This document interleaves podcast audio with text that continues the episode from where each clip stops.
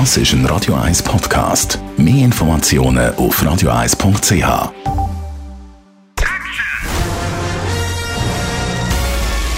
Sein Urteil sorgt dafür, dass Sie nie im falschen Film sitzen. Die Radio 1 Filmkritik mit dem Wolfram Knorr.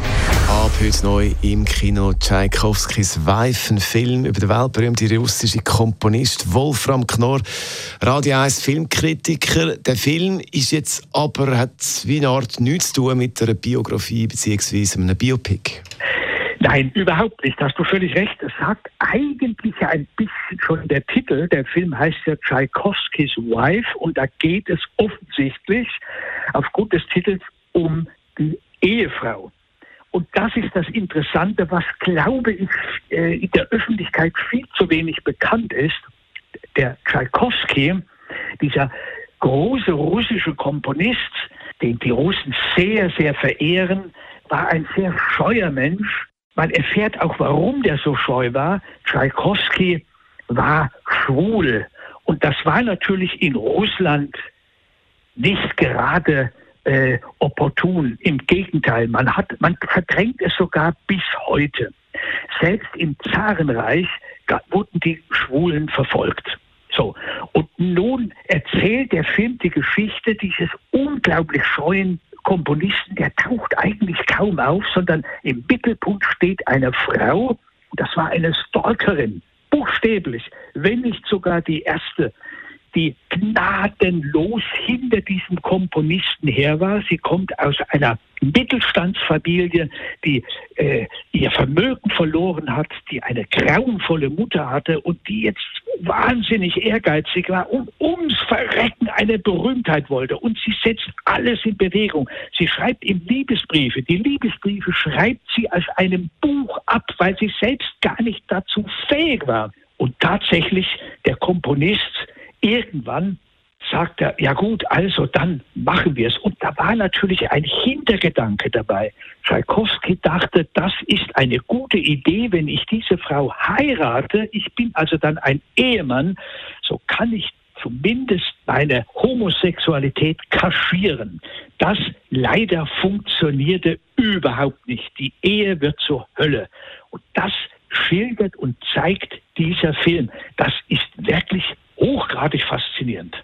Also zuerst Stalkerin, dann wird sie die Frau von Tchaikovsky. Wie kommt sie dann als Figur rüber? Wie wird sie gespielt?